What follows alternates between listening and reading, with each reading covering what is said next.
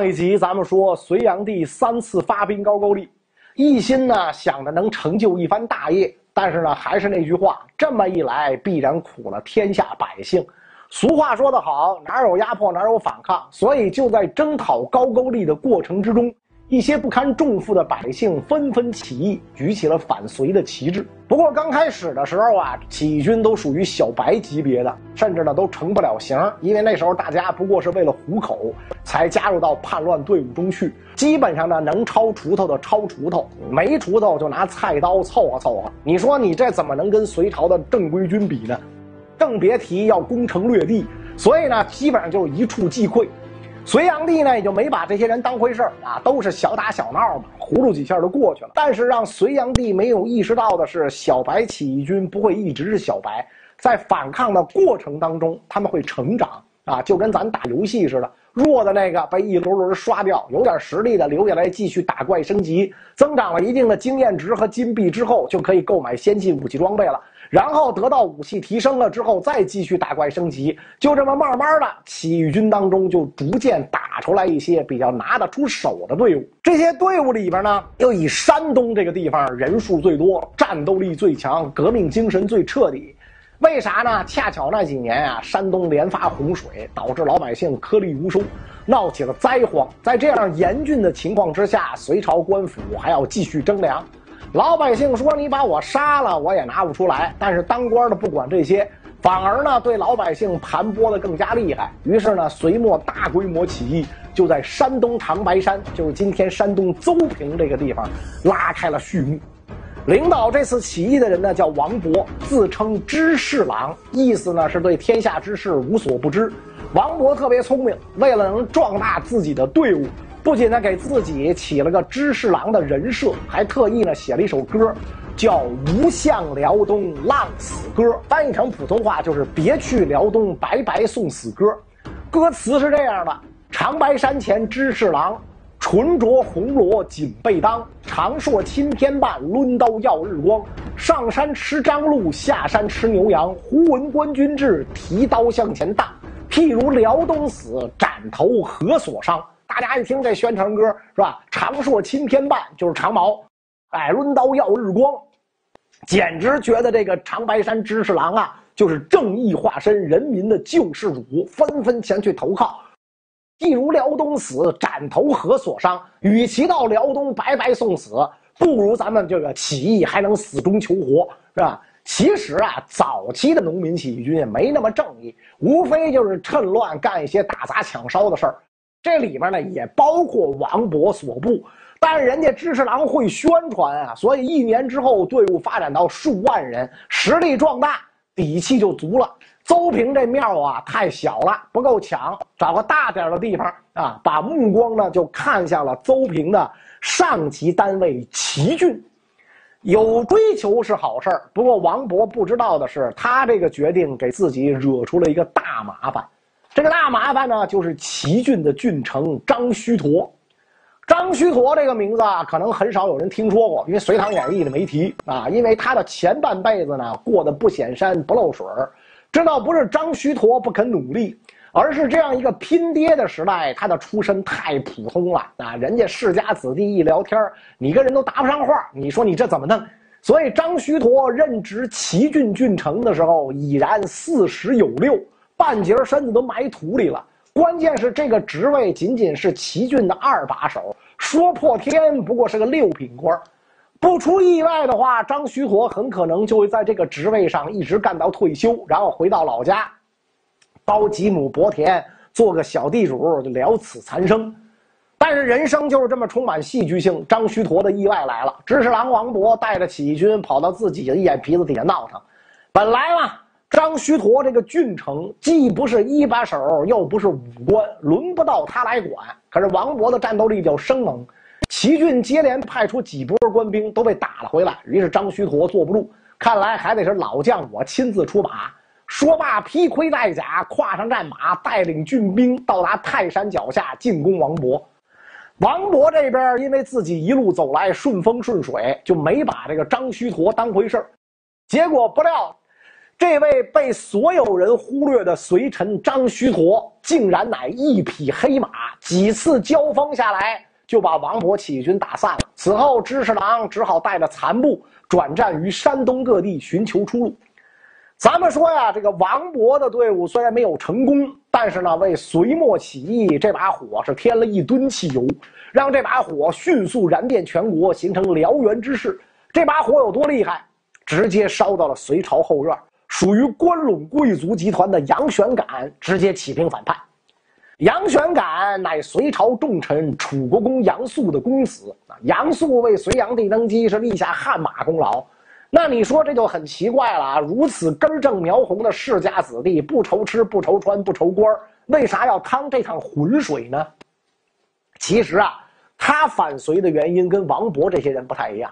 王勃无权无势被欺负，他有权有势呢被猜忌，因为他老爹的功勋太大，功高震主，导致后来隋炀帝对杨家的忌惮越来越重。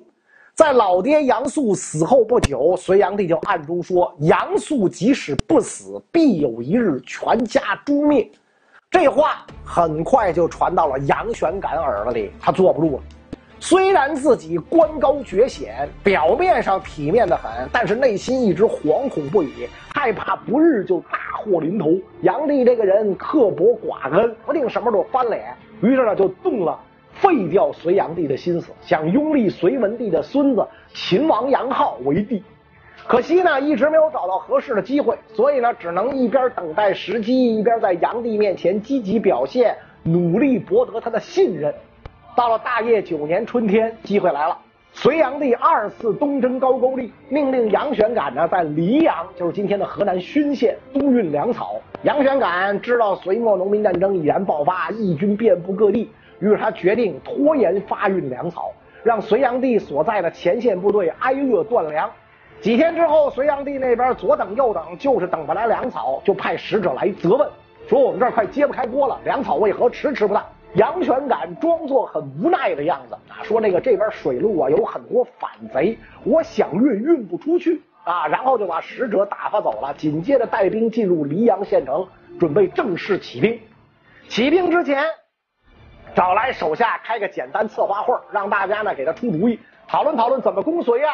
这个时候有个人给他出了上中下三条计策：上策兵进东北，扼住隋炀帝归路，使其粮饷断绝，腹背高句丽所迫，可以不战而擒；中策西取长安，据险而守，徐图天下；下策以精锐部队袭击洛阳，以号令四方。给他出计谋的这个人是谁呢？李密。这个人以后咱还会说啊，在这儿呢，简单先介绍。李密跟杨玄感出身差不多，祖上四世三公，可以讲了也是隋朝的贵族。如今跟着杨玄感举起了反旗。面对李密的三条良计，杨玄感连连点头，然后毫不犹豫地选择了下策。有人说杨玄感是不是糊涂了？人家都告诉你优良中差，你还选个差，图什么？主要是杨玄感这个人呐，太自信，也太急于求成。老子不知道忍辱负重，在杨广面前装了多少孙子，如今终于可以正大光明反他了。那当然，直接简单粗暴的拿下东都洛阳，文武百官的家属全在里边。这么一来，杨广将士必然军心大乱，咱们取胜不就是信手拈来的事儿吗？结果，正是这个简单粗暴的决定，导致了他的失败。杨玄感的队伍不仅没能攻下东都洛阳，反而在各路隋军的围攻之下惨遭失败。最终，杨玄感被逼自杀，而那个为帮杨玄感出谋划策的李密幸运地逃了出来，试图投靠其他起义军。恰巧在此时，有三支最强的起义军的大腿可以抱啊！一支呢是河南的瓦岗军，一支呢是河北的窦建德，一支呢是江淮的杜伏威。三只股票摆在自己面前，李密左思右想，去投了河南的瓦岗军。瓦岗军领导人叫翟让，本来是今天河南滑县这个地方的法曹啊，现在的话说呢，就是司法部门公务员，吃着皇粮，拿着俸禄，其实生活的还是很安逸的。但是不知道呢，他是不是嫌这个安逸的生活呀没劲，想找点刺激，结果知法犯法就犯罪了。到底翟让犯了什么罪，咱们不得而知，但可以知道呢，非常重。以至于呢，最后被判了死刑，关入牢中是默默等死。按理说，这样的人生已然无望。又谁知峰回路转，负责看守他的牢头啊，觉得翟让气质不错，被判死刑着实可惜，就顶着巨大的风险，偷偷把翟让给放了。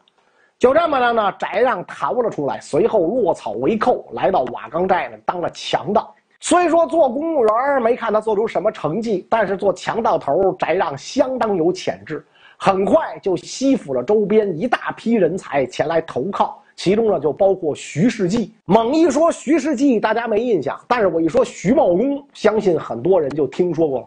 茂公是徐世绩的字儿，不过呢，跟你听的那《隋唐演义》啊，那个认知有些偏差。《隋唐演义》呢，一说是吧，贾家楼曾结拜，三十六有新一条啊，贾家楼三十六弟兄结拜，老大魏征，老二秦琼是吧？老三就是徐茂公。实际上，这位传奇英雄来到瓦岗寨的时候，岁数并不是很大，只有十七岁啊。他十二岁就能杀人啊，而且呢，也不是什么道士，是一个标准的富二代。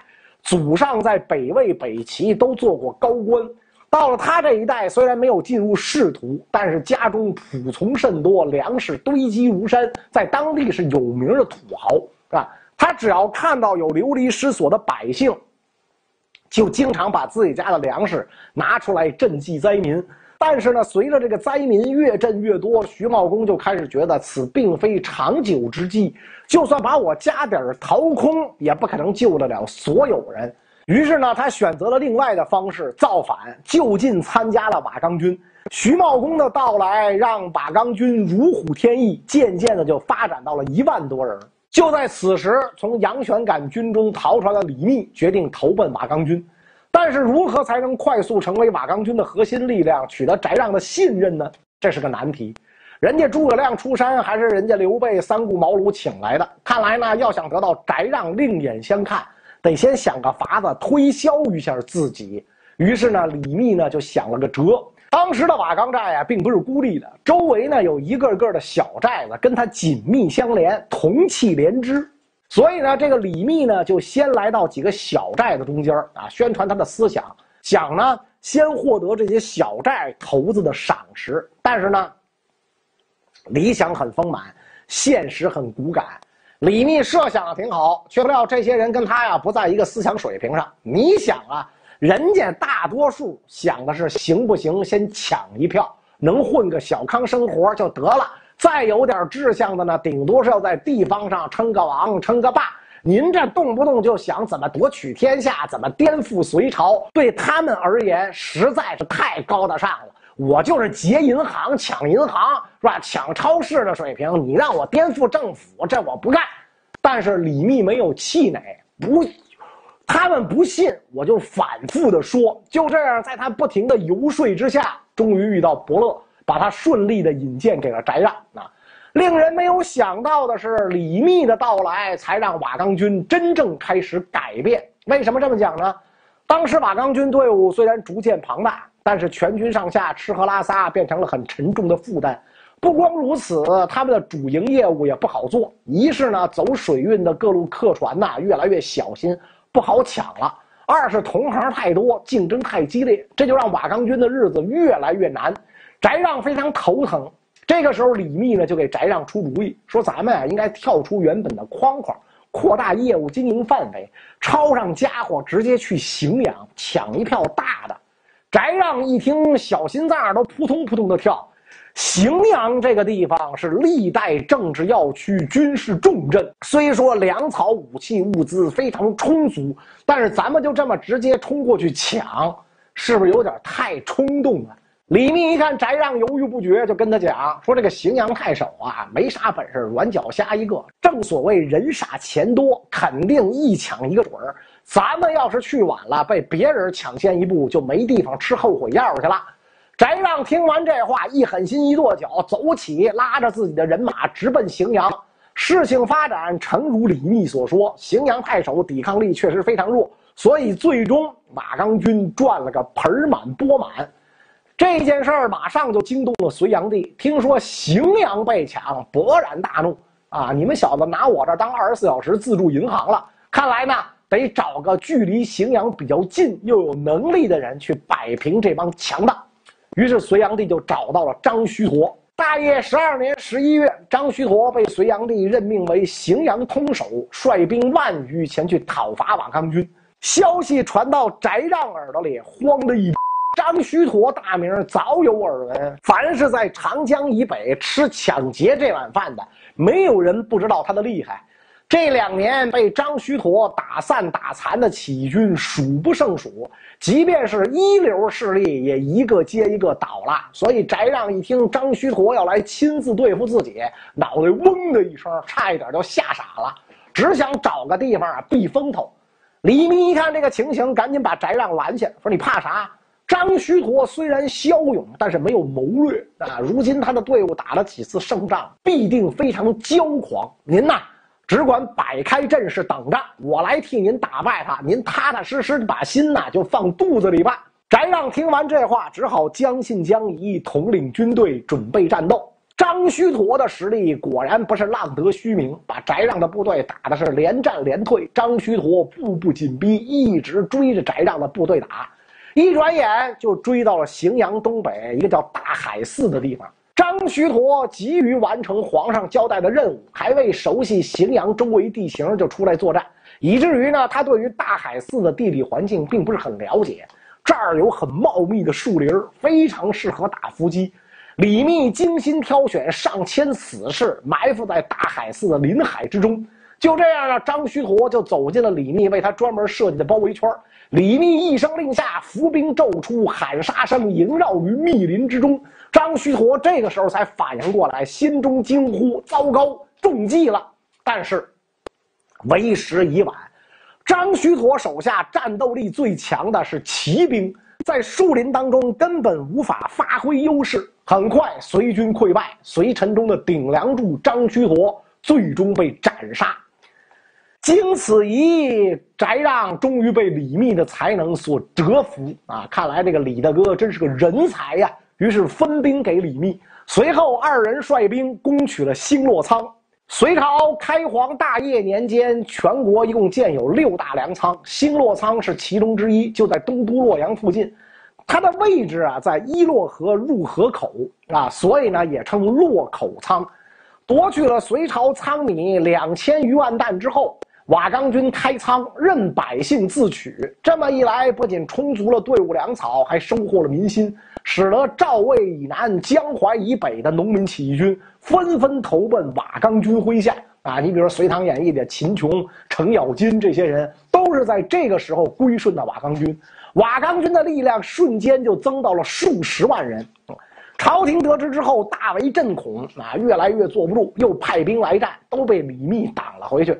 翟让一瞅李密这么能干，就不好意思再霸占着瓦岗军的首领位子，于是呢，自愿将领头羊的位置呢就让给了李密。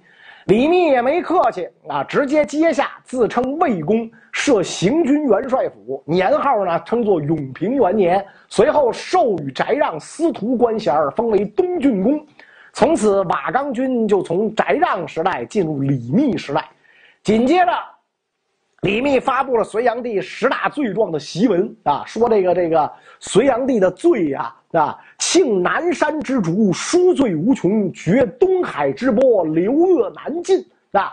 拿这把终南山上的竹子都砍光了，写你的罪都写不下来，所以以后留了一个成语叫罄竹难书，是吧？把东海的水都淘干净了，冲你的罪都都冲不干净，你就这么脏，那？然后呢，就亲自带兵进攻东都洛阳。吓得隋炀帝龟缩江都啊，赶紧叫大将王世充来阻挡李密。